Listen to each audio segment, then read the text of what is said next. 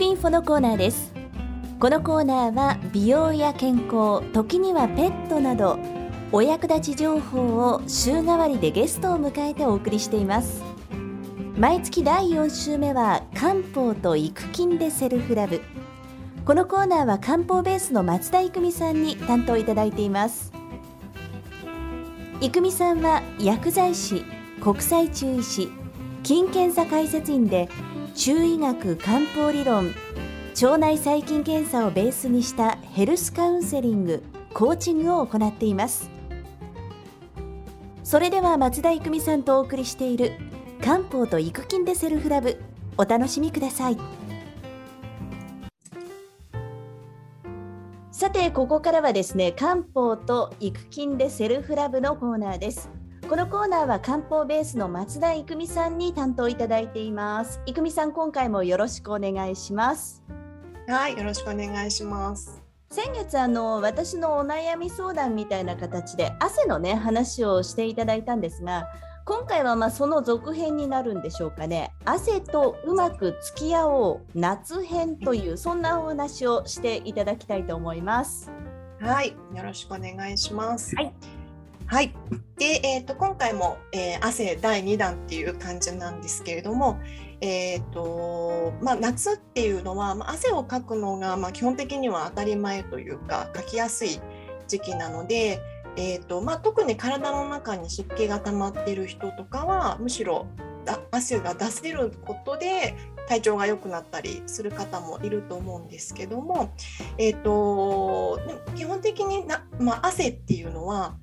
体温調節のために出ているんですけども、まあ、汗をかくことで体の中のエネルギーも外に出してしまうっていうこともあるので、えーとかきすぎて汗をかきすぎてしまうことで疲れてしまう方もいらっしゃると思うんですね。で、えーと、あと夏っていうのはどうしてもその外と中のあ外っていうのは家の建物の中と外の温度差がかなりあるように今、まあ、現代はなってしまっていると思うんですよね。でそうすると,、えーと、外に出た時はすごい汗を、まあ、暑いので汗をかいて、まあ、そのエネルギーをわーって消耗してしまう。けど今度、まあ、建物の中は冷房とかがかなりかかっていて寒いともう今度汗を全然かかなくなってしまうっていう状況にもなりますよね。うん、でそうすると,、えーとまあ、もともとその汗っていうのは自律神経の中でも交感神経が働いてあの汗を出す出さないの調節をしてるんですけど、まあ、1日の中ですんごい書く時と全然書かない時っていうこの何て言うんですかねすごく極端に動くような生活っていうのはすごくこの自律神経の乱れを生みやすくなってしまいます。で、えーと、なのでそこのできるだけこの差を作りすぎない。その暑すぎると寒すぎるというか、まあ、汗をかきすぎるとかかなさすぎるの調節。あこの差をできるだけ抑えてあげるのが、この夏の季節の養生になるかなと、まあ、汗としての養生になるかなというふうに、はい、思います。なるほど。あの日本ももちろん建物の中と外と気温差ってすごいと思うんですけど、はい、ニューヨークもかなり激しくてですね、外はまあどんなに行っても31、2度真夏でもはい、あそうなんですね。そうなんですよ。その一方で建物の中とかうん、あのバスの中とか電車の中とかですね、うん、なんでこんなに寒いの本当にリアルに冷凍庫の中じゃないかっていうのが、うん、本当にそうなんですよ。だから夏場こそジャケット持ってたりとかっていうのは対策を取ってますけどねどういうなんか対策みたいな養生とかあるんですか？そうですね。まずは、えー、っとまあ、オーソドックスというか普通にまず汗をかきすぎる場合っていうのは、はい、暑いから汗をかくわけなのでその暑さをできるだけ抑えてあげるっていう、えーと、行動ですね。で、えーとまあ、外歩く時は日傘をするかけあの日傘をさすとかあと汗をかいたらあの冷やしてあげるためにも、えーと、ミネラルが含んだ、えーと、保水液みたいなものでしっかり冷ます液体を体に入れてあげるっていうようなことが必要かなというふうに思います。で逆に汗をかかなさすぎる状態っていうのは、えーと、冷えた状態になるとそうなってしまうので、えーと、まずは先ほどねあのジャケットっていうお話あ小雪さんからありましたけど、はい、やっぱり防寒をするものを必ず持っていくストールであったりジャケットであったりあとレッグウォーマーとかアームウォーマーとかなんかそういうものを持って出るっていうこと。あとはまあ、これは、まあ、オフィスとかでとか家の中、まあ、オフィスは難しいから家の中だったらあの冷房の調整ができると思うので、えーと、できるだけ冷房温度を下げすぎないっていうような感じですね。であともう一つはあのお風呂にちょっとニューヨークだと難しいと思うんですけど、あのー、日本でやった場合はお風呂に使って体の中から、はい、温めるっていうようなあのそうですね。で、汗も自然と出す っていうことですかね。うん、まあ、ニューヨークだったら、ちょっと汗をかくようなストレッチとか運動、うん、はあのいいかなと思います。はい。はい。はい。で、えっ、ー、と、まあ、そういう対策をしながらも、えっ、ー、と、あともう一つは、から、えーと、汗っていうのは先ほど体温調節っていうことでお話ししたんですけど、えっと、水元は水なんですよね、うん、あの口から飲んだ水分が、えっと、体の中で、えー、必要なものが吸収されて、えーと、体温調節に使われているのが汗ですしもう一つその水が、えーと、吸収されていらないものっていうのが外に出されるっていうのが、えーと尿になります。なので水は入ってきたら汗か尿で基本的には外に排出される。ですね。あえっ、ー、と、一回吸収されて必要な体液となった以外のものはそうやって出ていくっていう感じなんですけど、なので、あの、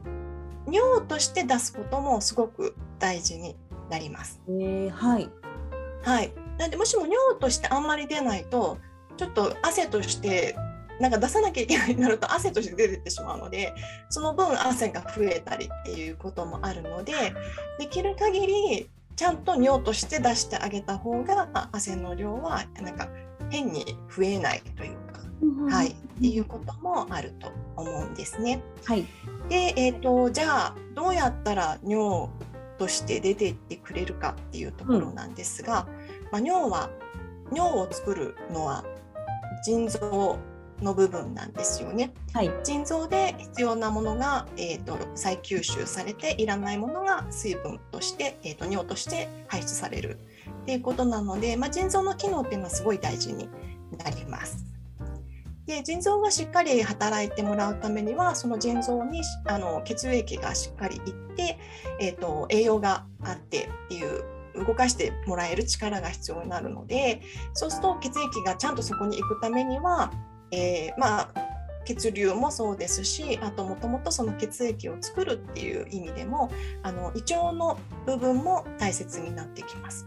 胃腸でちゃんと必要な血液が作られればそれがあの腎臓の方にも行くのでそこでしっかり温められて、えーと、尿として出やすくなってくれるっていうのもあるので、えーと、胃腸のケア腎を腎臓をしっかりしようと思ったら胃腸のケアも必要になるっていうことなんですね。はい、で、えーと、胃腸が弱い弱いとか嫌うもの、うん、胃腸を弱らせるっていうあ原因っていうのが冷えとあと水に浸ること。浸るって 水浸しになってしまうことっていうことなんですけども、はい、なんかイメージつけますか？ええ胃腸を水に浸さないっていうことですか、はい、そうですね水浸しになる胃腸が水浸しになるってどういう状態？わからないですですね。はい、そうですよね。で、えっ、ー、と胃腸あの胃腸ってまあ基本的に腸の方ですけどで、えー、と水分って吸収されるんですよね必要なものが腸の中、まあ、大腸とかで吸収されるんですけどそこがうまく働かないとあの水浸し状態というか吸収されない水で溢れてしまうっていう状態になるんです。はい、なので下痢って起こるんですよ。吸収されない水が溢れてしまって結局は大あの便としてしっかり 何て言うんですかねあの、うん、便って水分がしっかり吸収された状態であの形になるのでそれが吸収されなくて水が溢れてしまうとやっぱり緩い便にな難便だったり下痢だったりっていう感じになるんですけどっていうようなその腸が水浸しにならないよっていうのは、まあ、そういうことなんですね。ちゃんと胃腸が働いてくれるっていうことになるんですけど、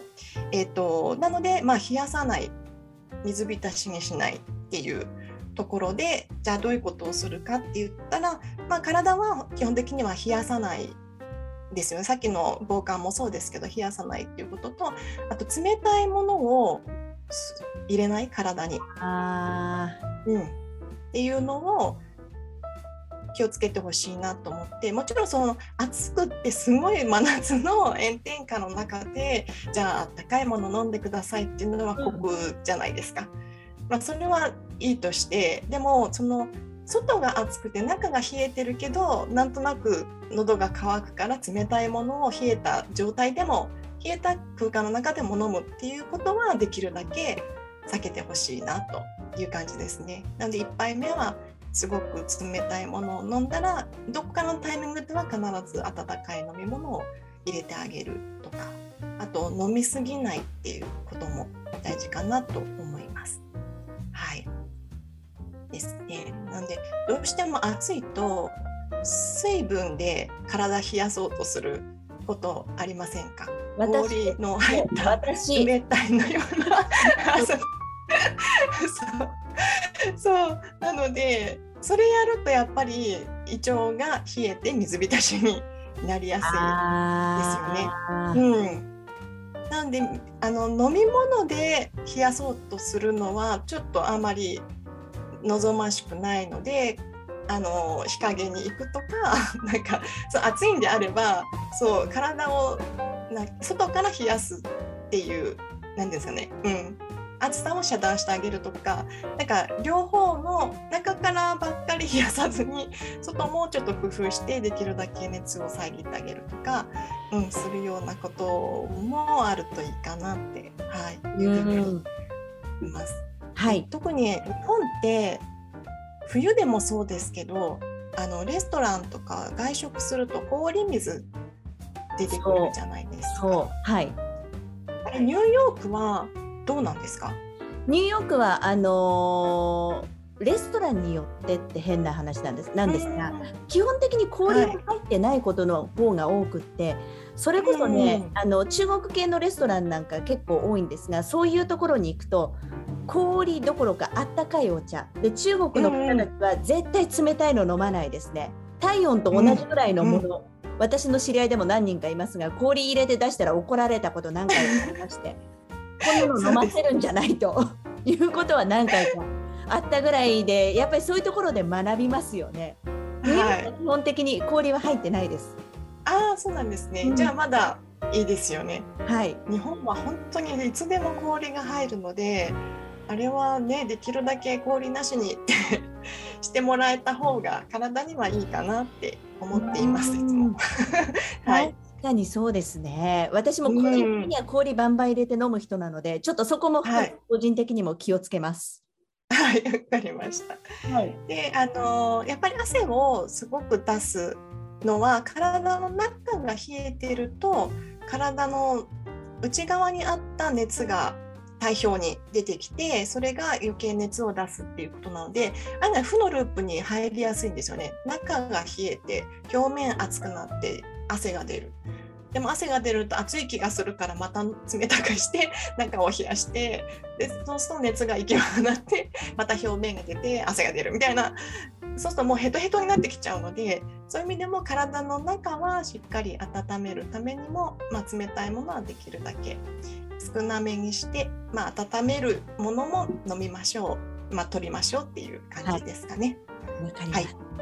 はい、はい。他になんかあのこんなおすすめの飲み物みたいなものありますか？こんなもの持ち歩くといいよとか。そうですね。私が普段使ってるのはなんか夏の暑い時とかはあの梅シロップ今ちょうど日本だと梅仕事をされている方も多いかと思うんですけど、まあ、梅のシロップとかがあればそれに水をあそれを水で薄めて飲んだりとかあと家で作る保水液として、えーと、大体水 500ml にお砂糖 15g お塩 1.5g の割合で保水液みたいなのも作れるので、はい、それので持ち歩いてもいいかなと、はい、思います。そうですね。これから暑い季節だからこそも冷たいものとかねアイスクリームなんかもそうですし、うん、お酒なんかもそうですし、うん、ちょっとね胃腸のバランスも考えながら、まあ、はい、汗もねともうまく付き合っていけたらなということで、うん、今回のテーマ。はい。汗とうまく付き合おう夏編でお話しいただきました、